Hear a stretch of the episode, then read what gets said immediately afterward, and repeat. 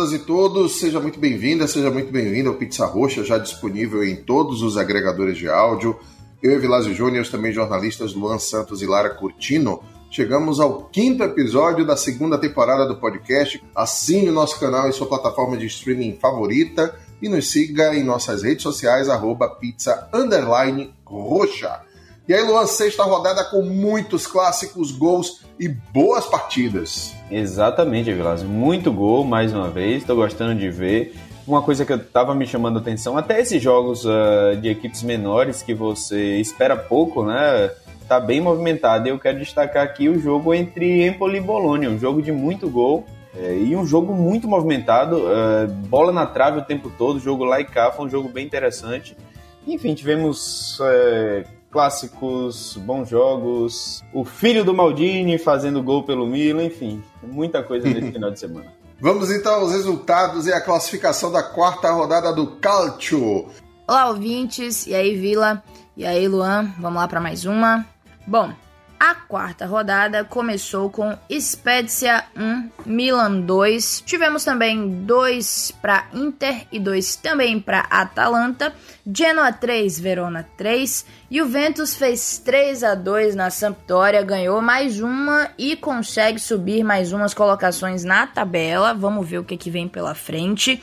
Udinese 0, Fiorentina 1. Sassuolo 1, Salernitana 0. Empoli fez 4 a 2 no Bologna, Lazio 3 a 2 na Roma, Napoli 2 a 0 no Cagliari e continua se dando muito bem Napoli, viu? E fechando, Venezia 1, Torino também 1. 35 gols em 10 partidas, então temos aí uma média de 3,5 por jogo. Bom, agora vamos para a classificação que após quatro rodadas segue com o Napoli na liderança com 100% de aproveitamento e 18 pontos. É o único time com 100% e em segundo vem o Milan com 16 pontos. A terceira é a Inter com 14 pontos e em quarto vem a Roma com 12 pontos e um saldo de 6. Com os mesmos 12 pontos, mas saldo de 0 gols, tem a Fiorentina em quinto lugar. A Lazio vem em sexto com 11 pontos e um saldo positivo de 6 gols. Também com 11 pontos, em sétimo está a Atalanta, que tem um saldo de 1, portanto fica abaixo da Lazio. O oitavo é o Empoli com 9 pontos, o nono é o Torino com 8 pontos e um saldo de 2 gols. Fechando a primeira parte da tabela, em décimo vem a Juventus querendo subir mais com 8 pontos e 100 saldo. O 11 colocado já na segunda parte da tabela é o Bolonha, também com 8 pontos, como a Juventus, mas tem um saldo negativo de 5 gols. O 12 é o Sassuolo, com 7 pontos e saldo negativo de 1 gol. A 13 é a Udinese, com a mesma pontuação, só que um saldo de menos 2. E aí em 14 a gente tem o Verona, com 5 pontos, saldo negativo de 3 gols e 11 gols a favor. Por causa dos gols pró, que tem apenas 7, a Sampdoria, ela fica em 15 com o mesmo score, mesmos pontos e mesmo saldo negativo que o Verona. O Genoa vem em 16, mas também com 5 pontos, só que saldo de menos 5, não precisa nem entrar nos gols pró. O Spezia é o 17 com 4 pontos, saldo de menos 7 e 8 gols a favor. Na zona de rebaixamento, a gente tem aí o Venezia com o mesmo score, mas quatro gols marcados, o Cagliari com dois e a Salernitana, que se mantém ali na lanterninha, não consegue ganhar e tem apenas um pontinho. E os artilheiros após a quinta rodada do Calcio Lara? Pois é, quem se mantém na artilharia do campeonato é Immobile da Lazio com 6 gols, seguido de perto por Dzeko da Inter com 5. Com 4 gols vem o brasileiro João Pedro do Cagliari, apesar de seu time não estar nada bem. Também com 4 gols, Veretu da Roma, Destro do Genoa, Lautaro Martinez da Inter, Oshman do Napoli e Vlahovic da Fiorentina. Então, Luan, vamos começar falando do Napoli, que mantém um 100% de aproveitamento de forma avassaladora.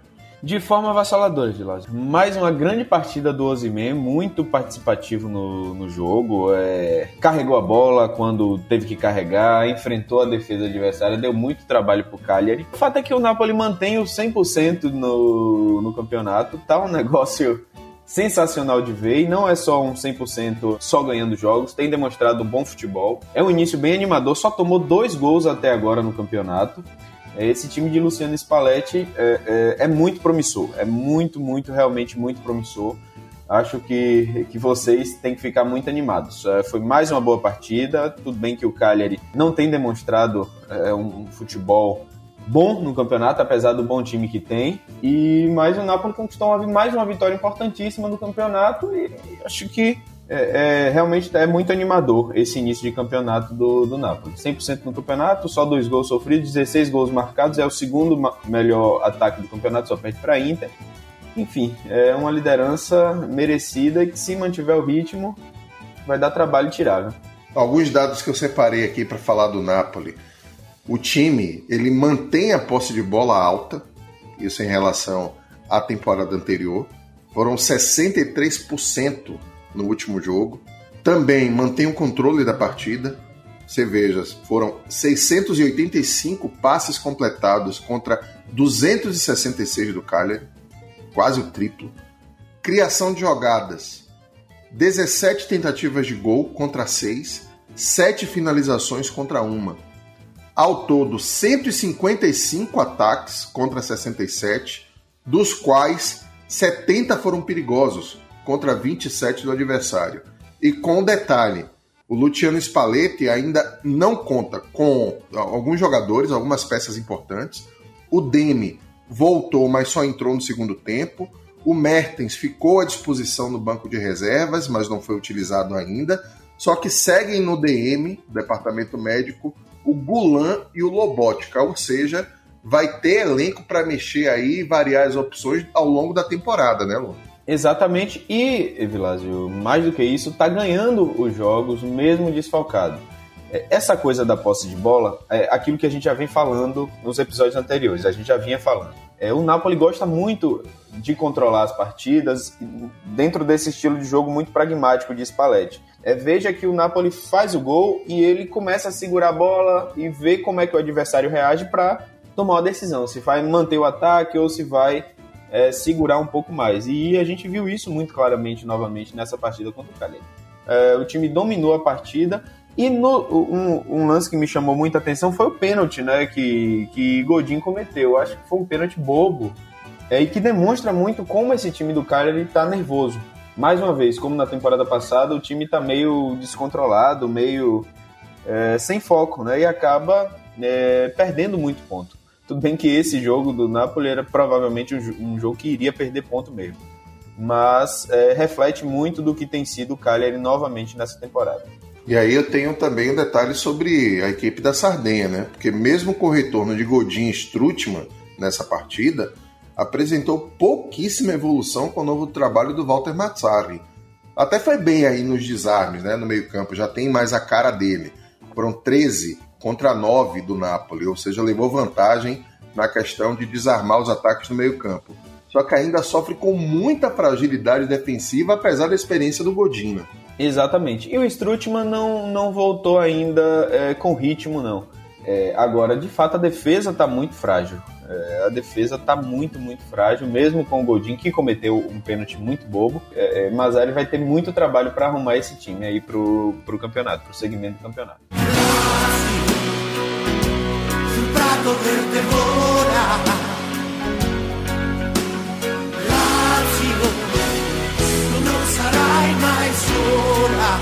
E o grande clássico, Luan, entre Roma e Lazio. Sarri levou a melhor sobre Mourinho, que ficou na bronca com a arbitragem e a própria equipe. Só que por falar em arbitragem, eu achei que o pênalti a favor da Roma foi muito mais mandrake do que o que ele reclamou que não foi marcado, viu? Muito mais. É, eu não achei que foi pênalti, na verdade. Para mim também não. Para mim não foi pênalti. É o fato é que foi um jogaço, né? Acho que Sarri levou a melhor porque ele conseguiu impor o jogo dele, né? O jogo, um pouco do Sarri Ball, aquele jogo com muita intensidade, tanto que conseguiu marcar dois gols logo no começo da partida. Mourinho preferiu segurar um pouco mais a Roma e pagou caro por isso. Acho que a Roma poderia, naquele início de partida, ter sido um pouco mais propositiva. Esperou demais o, o Alásio. O Alásio foi para cima e conseguiu marcar dois gols logo de cara. O fato é que a Roma de Mourinho começou a dar uma desandada, né? Teve um bom início de campeonato, aqueles meninos, os bons meninos lá da frente jogando muito bem. É, e agora começa a perder pontos. E perder pontos em, em jogos que em confrontos diretos, né? Que não pode perder. Mas foi um jogaço. É, foi um bom jogo. É, quando o Mourinho tomou os dois gols, ele percebeu que ele precisava sair mais para o jogo e ser mais propositivo. Tanto que abriu espaço para. O jogo ficou franco, abriu espaço para Lazio. É, e, enfim, a Lazio conseguiu fazer o 3 a 1 mas depois teve esse pênalti aí, que eu também não achei que foi pênalti, mas a Roma não teve força para conseguir o um empate. Engraçado que os times de Maurizio Sarri geralmente têm muita posse de bola mais uma vez, a Lazio perdeu em posse de bola para Roma, foram 53% para a equipe de Mourinho contra 47% da Lazio. É, a Roma também criou mais chances, foram 20 tentativas contra 10, 8 finalizações contra 4. Só que aí a tradução para mim da derrota da Roma pecou na pontaria, tanto que foram seis defesas de Reina contra apenas uma de Rui Patrício. Uma delas, uma delas, uma defesa, não lembro quem chutou, mas uma, a bola foi no canto direito do Reina e ele se esticou todo, fez uma defesaça. De fato, a Roma pecou muito na pontaria e pecou muito, Evilásio, na falta de, de ter sido mais propositivo também no começo da partida, porque só resolveu jogar bola depois que tomou 2 a 0 Aí teve que correr atrás do prejuízo. Uma boa surpresa no início desse campeonato é o Empoli, de Andrea Azzoli, que venceu a segunda consecutiva, está na primeira parte da tabela, fez um grande jogo contra o Bolonha que, você sabe, né? O Arnautovic é irregular, perdeu pênalti, um gol feito no finzinho da partida e a equipe da Toscana segue lá na parte de cima, longe do rebaixamento, hein? É, longe do rebaixamento, um jogaço. É, para mim, é, é, um dos melhores jogos do campeonato até agora. Um jogaço, um jogo laicar, inacreditável, um jogo é, de bola, um monte de bola na trave. Eu contei pelo menos umas três ou quatro bolas na trave. Enfim, as equipes procurando o jogo, um jogo muito ofensivo. Foi muito, muito, muito legal. Foi uma partida muito boa. Arnautovic perdeu o pênalti, perdeu aquele gol no final. E é, é, aquele gol no final, Vilas, poderia ter dado um empate à equipe, né? Exatamente. Poderia ter dado empate, mas ele perdeu, acabou que o Hit é, fez o quarto gol lá no, no final da partida e sacramentou o, a vitória do Empoli, que tem sido de fato uma grande surpresa no campeonato, tem jogado muito bem. Esse menino, o atacante André Pinamonte, que está é, emprestado pela Inter, está fazendo um bom campeonato. Interessante, está sendo interessante ver esse time do Empoli, que a gente achava que seria candidato ao rebaixamento, né? É, ainda luta, né? O objetivo da temporada é permanecer na Série A. Só que do jeito que tem ido encaixando a equipe, pode até brigar ali pelo meio da tabela, né? Exatamente, e tá acumulando gordura, né? É, normalmente essas equipes uh, mais frágeis, elas acabam perdendo muito fôlego ali do meio pro final, porque naturalmente não tem elenco, né? É, é, acabam sofrendo com lesões e tudo mais. É, mas tá, tá, acumulando gordura, tá ganhando jogos e já tá na oitava posição. Tomara que não seja igual ao Benevento, né? Pois ano é. passado começou bem, fez um bom primeiro turno, depois encaixou aí uma série de derrotas consecutivas e não conseguiu escapar do rebaixamento. Pois, pois é, nem com a gordura acumulada o time lá do Pipo Inzaghi conseguiu segurar. E o Sassuolo voltou a vencer após três derrotas seguidas, mas para mim ainda não convenceu. 1 a 0 magrinho em casa contra a fraca Salernitana. Eu acho que Dionísio já tá fazendo a torcida sentir falta de Deserbe, viu? Ah, já, com certeza. Desde o início do campeonato, na verdade, já tá. é, é, o time não. A, a, o Sassuolo, diferente do Sassuolo do, de Deserbe, esse Sassuolo de Dionísio não empolga. Essa é que é a verdade, não empolga. Beleza, pressionou muito o primeiro tempo todo, o gol poderia ter saído no primeiro tempo. A Salernitana conseguiu segurar bem ali na defesa, conseguiu né, evitar que, que o Sassuolo fizesse logo o gol, mas é, é, o Sassuolo poderia ser mais agressivo, poderia ter pressionado mais. É, acho que eu tenho nesse time de Dionísio eu tenho sentido falta disso, porque o time de Deserbe era um time que agredia mais, que pressionava mais, que tentava mais. Esse time não, não está conseguindo fazer isso, peca muito no ataque, é ainda muito dependente de Berardi. Tudo bem que o gol que ele fez foi muito mais um, um, um mérito do Boga que no cruzamento do que é, é, é, efetivamente dele. Mas Berardi ainda é o, a grande mente criativa dessa equipe, o time ainda está muito dependente e, enfim, não empolga, realmente ainda não empolga. É isso que eu ia falar sobre o gol do Berardi, né? Porque foi um cruzamento na área, tudo bem, o Boga colocou de mão na cabeça do Berardi, só que houve uma falha no lado esquerdo da defesa da Salernitana também. Se não tivesse essa falha e um gol de cabeça, aquela tradição que a gente via ano passado do Sassuolo pressionar, de vir pelo chão com velocidade, com jogadas bem sinuosas, não ia acontecer. É, não ia acontecer. E me lembra muito também as últimas, tem me lembrado as últimas duas partidas da Salernitana, né? Muita falha na, muita falha defensiva, falha decisiva que acaba resultando em gol. No jogo da Atalanta, é, a gente viu que a equipe atacou, atacou, teve bola na trave, mas enfim, vacilou ali em uma bola, perdeu a partida. Mas a Salernitana, pelo menos eu tô sentindo que tá tentando é, dar uma ressuscitada no campeonato. E sua Fiorentina, Luan, sofreu no jogo duro em Udine só marcou de pênalti, mas importante que ganhou mais uma e se mantém lá na parte de cima na briga por competições europeias. O que importa são os três pontos, grande resultado. Tudo bem que tomou, tomou uma pressãozinha na partida. Mais um gol de pênalti de Vlahovic, né? Vlahovic é um exímio batedor de pênalti tá, tá, tá fazendo bonito, tá dando aula de como bater pênalti. É, o fato é que foi um jogo muito equilibrado, talvez até com a Udinese um pouco melhor, criou mais chances, enfim, pressionou mais, mas o time de, de Vicenza Italiano tem mostrado uma solidez defensiva muito interessante, muito interessante. Essa dupla de zaga com Milenkovic e Martinez Quarta é uma dupla de zaga que tem mostrado muita segurança. E, enfim, era, era a, dupla de, a mesma dupla de zaga do ano passado. Eu acho que agora é, Vicenza Italiano só conseguiu acertar a defesa, acertar as linhas e está levando muita dificuldade para os ataques é, dos adversários.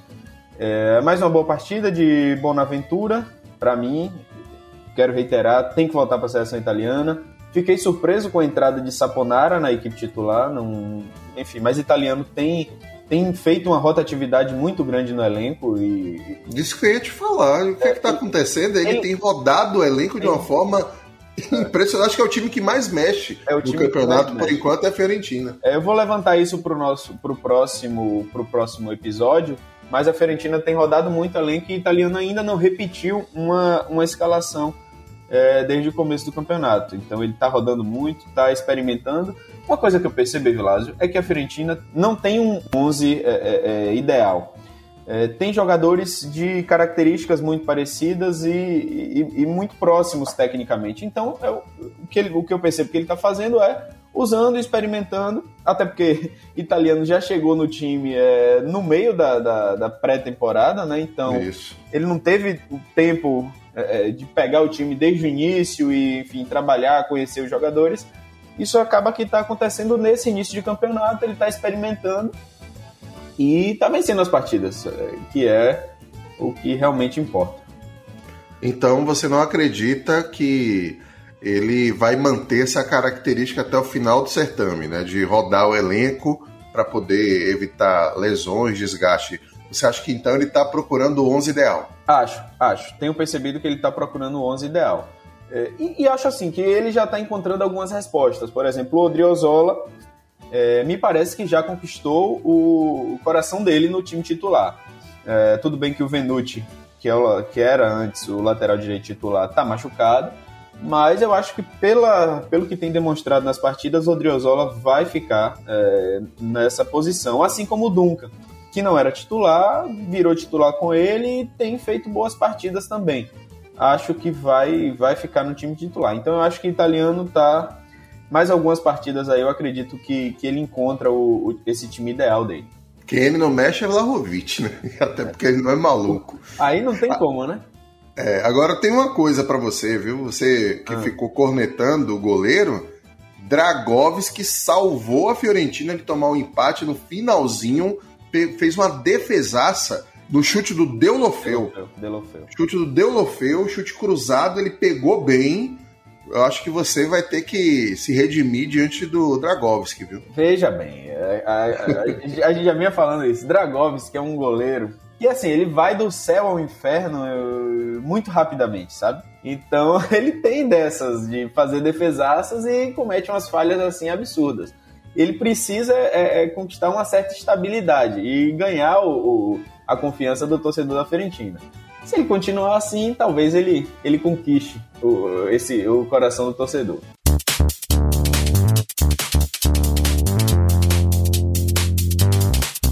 A Juventus começou a se recuperar, já entrou no top 10 com duas vitórias seguidas, mas a torcida e a imprensa seguem na bronca com Massimiliano Alegre por causa da defesa.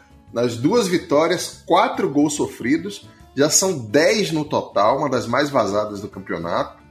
E o esquema de dois zagueiros do técnico, com Delite e Bonucci, tem sido bastante contestado. Você acha que Chiellini está fazendo falta? Ele está no banco.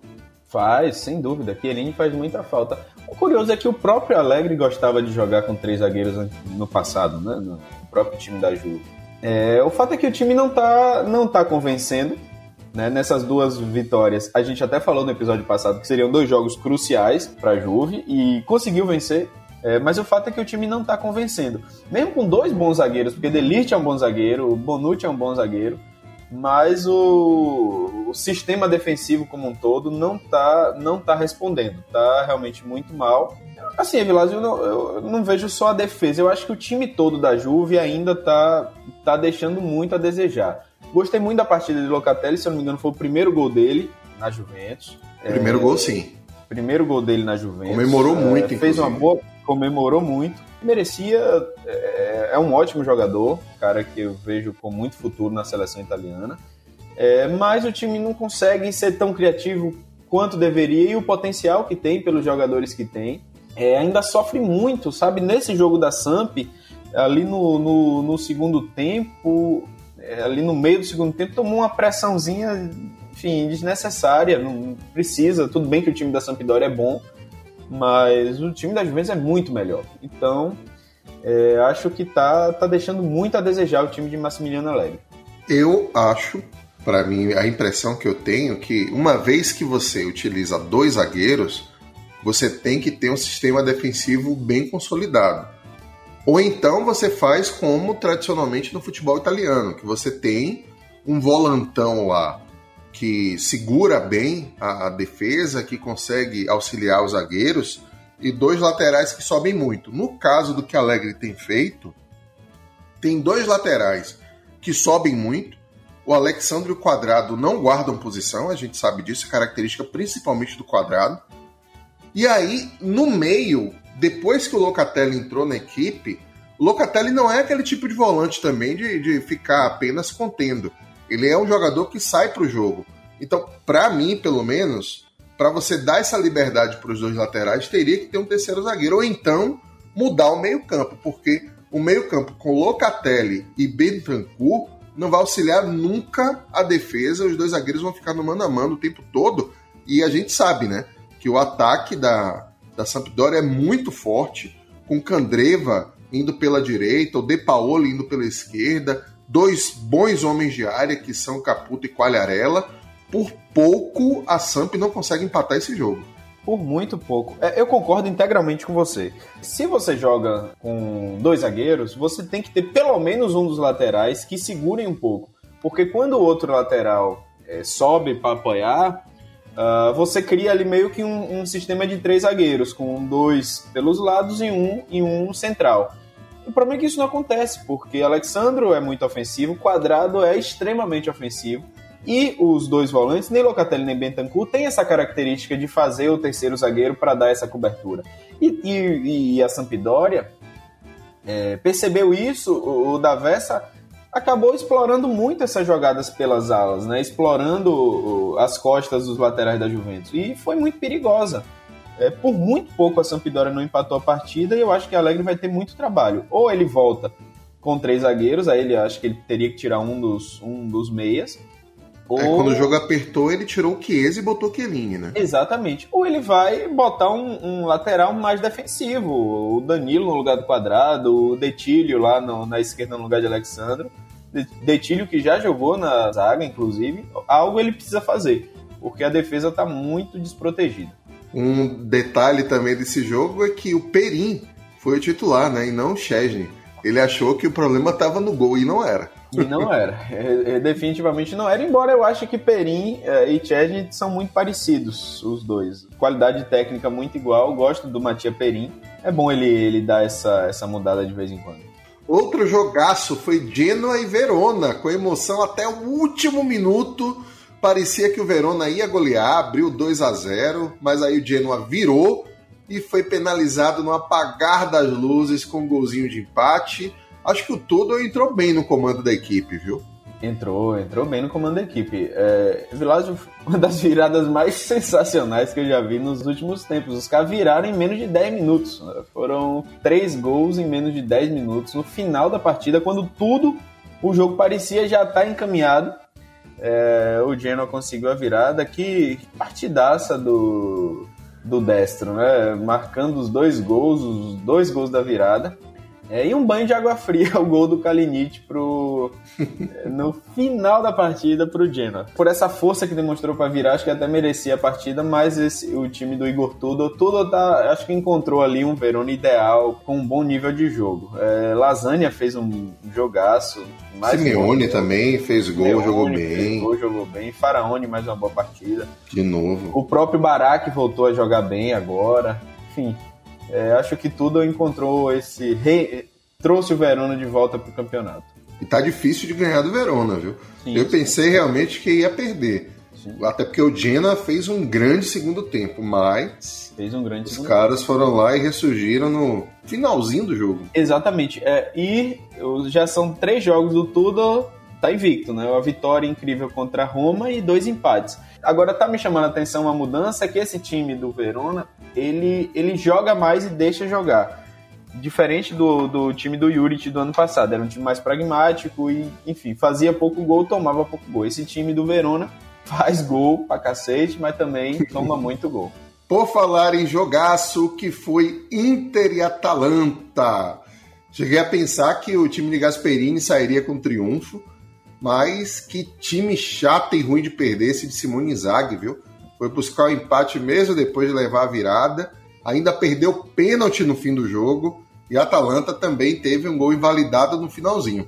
É. Uma pena o pênalti perdido pelo Di Marco. A gente falava dele no, no, nos episódios anteriores que ele tem sido uma surpresa bem boa.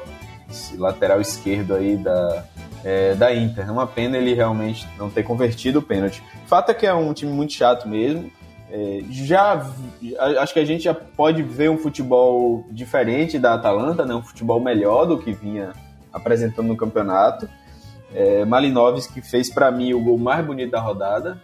Sim. Que, que chute! Golaço, chutaço. Que chute! Que chute! O cara pegou ali de três dedos, colocou uma curva belíssima na bola.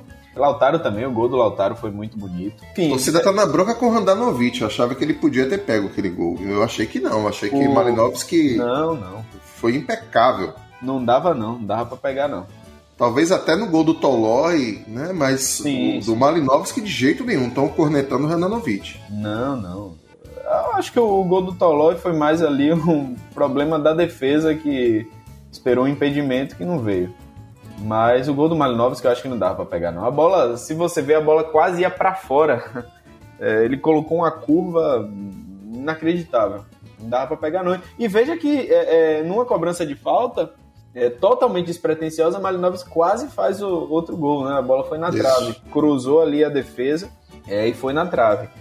É, mas não acho que dava para Randanovic pegar, não. O fato é que eu já vi um futebol melhor da Atalanta, promissor para esse segmento do campeonato a gente voltar a ver um, aquele time da Atalanta que a gente gosta de ver. Pergunta que não quer calar. Por que quem foi para a cobrança do pênalti não foi o Tseco? É, não, é, uma, é uma pergunta interessante. Né? Eu, eu nem imaginava, na verdade, que Di Marco é, fosse, é. fosse batedor de pênalti, né? Talvez seja algo de, de, dos treinamentos, enfim. Mas também. Ele entrou do, do, do, banco, veio do banco e foi bater o pênalti. Pois é, assim, seria muito melhor naquela altura da partida, pela importância do jogo, você colocar um jogador mais experiente, né? Para bater o, um pênalti. Mas é, talvez tenha sido coisa do próprio Simone Inzaghi, até que é, o Di Marco perdeu e, e, a Inter não conseguiu a vitória. É, o, a Inter continua aí, né, na caminhada em busca do bicampeonato, mas eu quero chamar a atenção para uma coisa. A gente vinha falando que a Atalanta não jogava bem e tudo mais. Será que o time do Gasperini só cresce mesmo em partida grande? É o que está me parecendo, viu? É, talvez tenha sido um gatilho para eles reencontrarem o futebol deles nas, nas próximas rodadas. É, Gasperini tem feito umas mudanças interessantes no time, eu não sei se você tem percebido. É, eu não sei se o problema de Ilitite é, é, físico ou tudo mais, mas me surpreende muito Ilitite e Pasalic no banco. Uhum. É, acho que são dois jogadores é, muito que foram importantes nas últimas temporadas, dois ótimos jogadores. Estou sentindo falta deles nesse time titular da, da Atalanta. Não, não sei se é problema físico ou se é técnico, enfim, é uma escolha do Gasperini. O fato é que eu acho que eles estão fazendo falta. Ilitite era um jogador muito criativo, é um jogador muito criativo e muito participativo nas jogadas ofensivas da Atalanta, assim como o Pasalic. É, não sei se o Pessina tem jogado tanta bola para ficar no time titular, apesar de ser um jogador muito promissor. Mas, é, enfim, acho que Gasperini está ali tentando também encontrar o, o melhor time dele para o campeonato. Ele ainda está com o Rateboa, que teve uma fratura na perna afastado, e o Luiz Muriel que segue com lesão muscular, né? Quando esses dois entrarem, ainda vai ter esse reforço. Vai ter esse reforço. O Rateboy vai voltar para o lugar do Zapacosta, né? Deve voltar ali para a ala direita. E, e, vamos ver se ele vai botar os dois para jogarem juntos, os dois colombianos, Zapata e Muriel, ou se vai manter aquela rotatividade que ele já vinha mantendo. e o vice Milan, mais um do clã Maldini a marcar, o Spezia deu trabalho, empatou os 35 do segundo tempo, mas a equipe de Stefano Pioli foi para cima, pressionou e foi recompensada só aos 41 do segundo tempo com o Brahim Dias. É, o Brahim Dias até ficou muito feliz com o gol, ele quase, não sei se você percebeu, ele ia tirar a camisa, eu até fui olhar se ele já tinha tomado cartão amarelo, mas ele não tinha, ele ia tirar a camisa, não tirou, eu achei que ele ficou com medo de ser expulso, mas ele nem tinha cartão, poderia ter ter tomado, enfim, poderia ter tirado a camisa dele lá e, feito festa e tudo mais. E ele marcou logo depois de ter entrado na partida, né? Brian Dias, acho que imagino que poupado para a Liga dos Campeões, entrou é, logo após o gol de empate do Spezia e fez o gol da vitória. É, o Milan, Evilásio, é, tá diferente daquele Milan na temporada passada, porque na temporada passada o Milan é, também começou muito bem, mas começou muito bem jogando muita bola. Esse Milan não tem jogado ainda tanta bola, mas tem vencido as partidas, né? Que é, é no final das contas, é, é importante, né? No ano passado, na temporada passada, o Milan acabou perdendo muitos pontos bobos e nesse, nessa temporada está vencendo. Se não fosse aquele empate contra a Juve, enfim, que é um mérito também, o Milan também estaria 100% ali junto com, com o Napoli. É verdade. E aí você tem um time que aguarda Florence, Bakayoko nessa rodada também é, ficou afastado por lesão, Kiaé, o Krunic e ainda o Ibrahimovic, que não tem previsão de retorno. Tem boas peças que o Pioli ainda não pode contar no campeonato. Exatamente. O, o Bakayoko é um jogador que eu acho que volta para o time titular, que é o zagueiro titular. Krunic é um reserva que é, entra bem, sempre entra bem. E, obviamente, Ibrahimovic que mesmo com a idade ainda é um jogador muito decisivo. Mas quero reiterar aqui que o Tonali tem jogado bem. Não sei se, se Bakayoko vai voltar tão firme para esse time titular não, porque eu acho que o Tonali parece ter encontrado enfim, um bom futebol dele, tem se consolidado como aquela promessa que a gente espera que ele seja. Estou gostando muito de ver ele jogar. O, o gol do Maldini foi algo muito emocionante, né? Para os fãs de futebol. Veio mais um, um, um menino desse clã aí a é, terceira geração, a, né? A terceira geração. O Cesare Maldini, o Paolo Maldini, que há 16 anos não marcava com a camisa do Milan, e veio o filho. Neto do Cesare, filho do Paolo, e marca na estreia dele como titular, né? Porque ele tinha entrado como reserva, como titular foi o primeiro jogo. Foi o primeiro jogo e é, e é o, o, o representante agora do setor ofensivo do clã, né? É. Mas, para mim, também outra coisa que eu acho que é importante a gente destacar é o Spezia do Thiago Mota. Vendeu caro a derrota. Talvez se fosse um time mais covarde tivesse segurado o empate. Mas uma equipe que, apesar de não ter tanta posse de bola, quando teve, sempre tinha um jogo vertical, né, de querer ir para cima. E eu acho que fez uma boa partida também o Spezia do Thiago Mota, viu? Fez, fez. É, eu acho que as estatísticas da partida elas acabam favorecendo muito o Milan, mas o Spezia é, tentou. Foi aquela coisa, Vilas, é, segurou, mas quando teve a bola tentou, tentou agredir o Milan. E isso é muito mérito, sem dúvida, do Thiago Mota. É, vendeu muito caro, de fato vendeu muito caro essa, essa, essa derrota.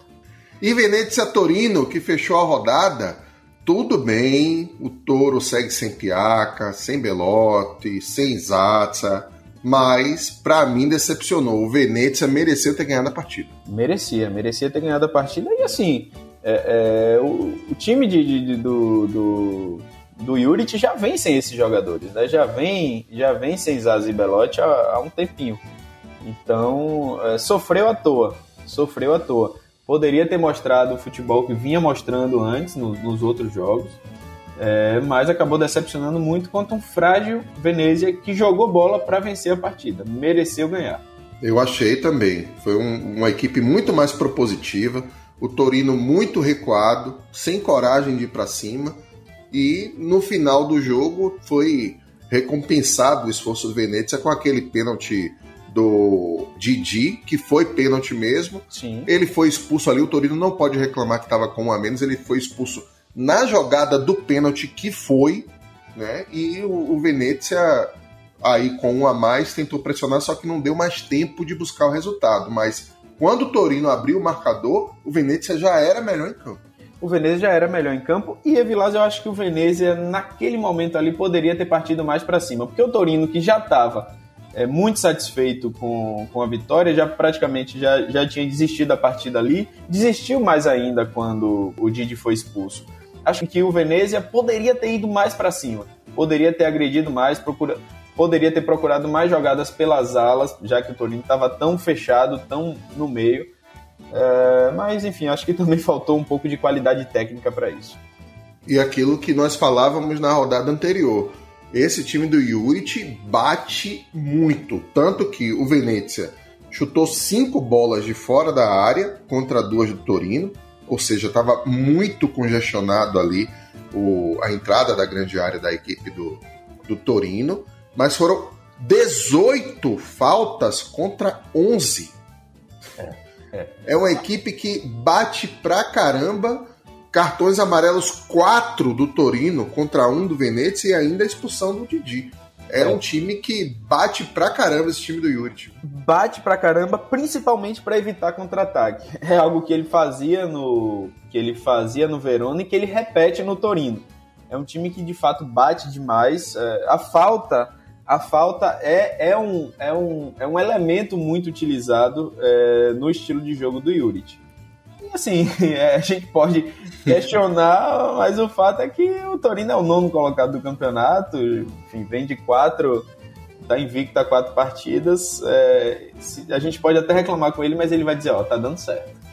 É, até porque ano passado, aliás, não, os dois últimos campeonatos, né, nas duas últimas temporadas, o Torino ficou brigando lá embaixo, escapando no, no último jogo. No último. E jogo. dessa vez está, claro, são seis rodadas apenas mas está bem distante do pelotão de baixo. Exatamente, exatamente. No, vinha sofrendo muito, mas agora não não está sofrendo. Vamos agora saber os jogos da sétima rodada com Lara Curtino. A quinta rodada começa já na sexta, abrindo o mês de outubro, no dia 1 às 3h45 com Cagliari e Venezia. É a única partida da sexta e no sábado, às 10 da manhã, se enfrentam Salernitana e Genoa.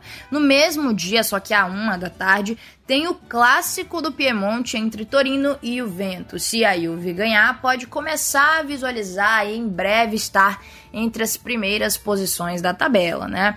E às 13h45 do duelo será entre Sassuolo e Inter. No domingo, a bola rola às 7h30 da matina para Bologna e Lazio. Às 10 teremos Sampdoria e Udinese e Verona e Spezia. Roma e Empoli e Napoli e Fiorentina se enfrentam a uma da tarde. Confronto difícil para Napoli. Será que vai se dar bem ou será que vai ser a primeira derrota? E fechando a rodada às 3h45 tem Atalanta e Milan. O que esperar dos próximos jogos, Luan?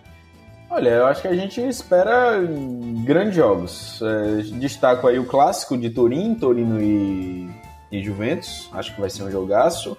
Sassuolo e Inter vai ser muito bom também. Tem o fator Liga dos Campeões no meio de semana, que a gente não pode esquecer. Vamos ver se tanto Juve quanto Inter vão entrar com, com suas forças máximas. Naturalmente, Fiorentina e Napoli é outro, vai ser outro jogaço também. E Atalanta e Milan, também duas equipes que estão na Liga dos Campeões, vão fazer um jogaço também. Acho que promete muito. Vamos palpitar então? Bora. Cagliari e Venezia. Acho que o Cagliari vai vencer, vai conquistar sua primeira vitória. Eu vou de 2 a 0. 1 a 1. Salernitana Genoa. 2 a 2. Para mim o Genoa ganha. 3 a 1. Torino e Juventus. 1 a 1. o Toro vai pegar, o Juventus vai dar tanta porrada. Será? Mas eu acho que vai dar Juve mesmo, 1 a 0. Sassuolo Inter. Olha, eu acho que a Inter vence. 2x1. Acho que a Inter vence também. O Sassuolo ainda não tem jogado bem. vou de 3x1 Inter. É, mas eu torço por uma surpresa nesse jogo. Torço por uma surpresa ah. do Sassuolo. Também torço. Bolonha Lazio. Bom jogo, bom jogo, mas eu acho que a Lazio ganha. 3x2. Vou de 2x0 Lazio. Sampdoria e Udinese. Jogo bom, hein? Jogo bom de duas boas equipes. Acho que a Samp vence. 2x1. Acho que a Samp vence também. 2 a 0 Verona e Spezia. O Verona tem mostrado um bom futebol, o Spezia tem sido até guerreiro, mas o Verona ganha. Uh, 2 a 1 1 a 0 pro Verona. Roma Empoli, será que o Empoli vai continuar surpreendendo? É, vamos lembrar que o Empoli venceu a Juventus em Turim, né? Aquele 1 a 0 e com bom futebol. Mas a Roma, eu acho que a Roma de Mourinho vai vencer essa partida. Eu vou de 2 a 0. 2 a 1. Fiorentina-Napoli. Jogaço. É, apesar de torcer muito pela vitória da Fiorentina, eu acho que vai ser empate esse jogo, 1 a 1 O jogo é no Artemio Frank. No Artemio Frank. 2 a 1 pro Napoli. Atalanta e Milan. Jogaço fechando a rodada, hein? Jogaço e acho que vai ser a primeira derrota do Milan no campeonato. Eu vou de Atalanta 3 a 2 Eu acho que a Atalanta embalou e gosta de jogo grande, o Gasperini. Eu vou de 2 a 1 para Atalanta também. É impressionante como a Atalanta cresce é, nos jogos grandes. Vai gostar de jogo grande assim lá em Bergamo. é isso aí, então. Chegamos ao final do quinto episódio da segunda temporada do podcast Pizza Roxa. Até o próximo, meninos. Valeu, Vilásio. Tchau, Lara. Até o próximo. Valeu, Vila. Valeu, Luan. Tchau, tchau, pessoal. Até semana que vem.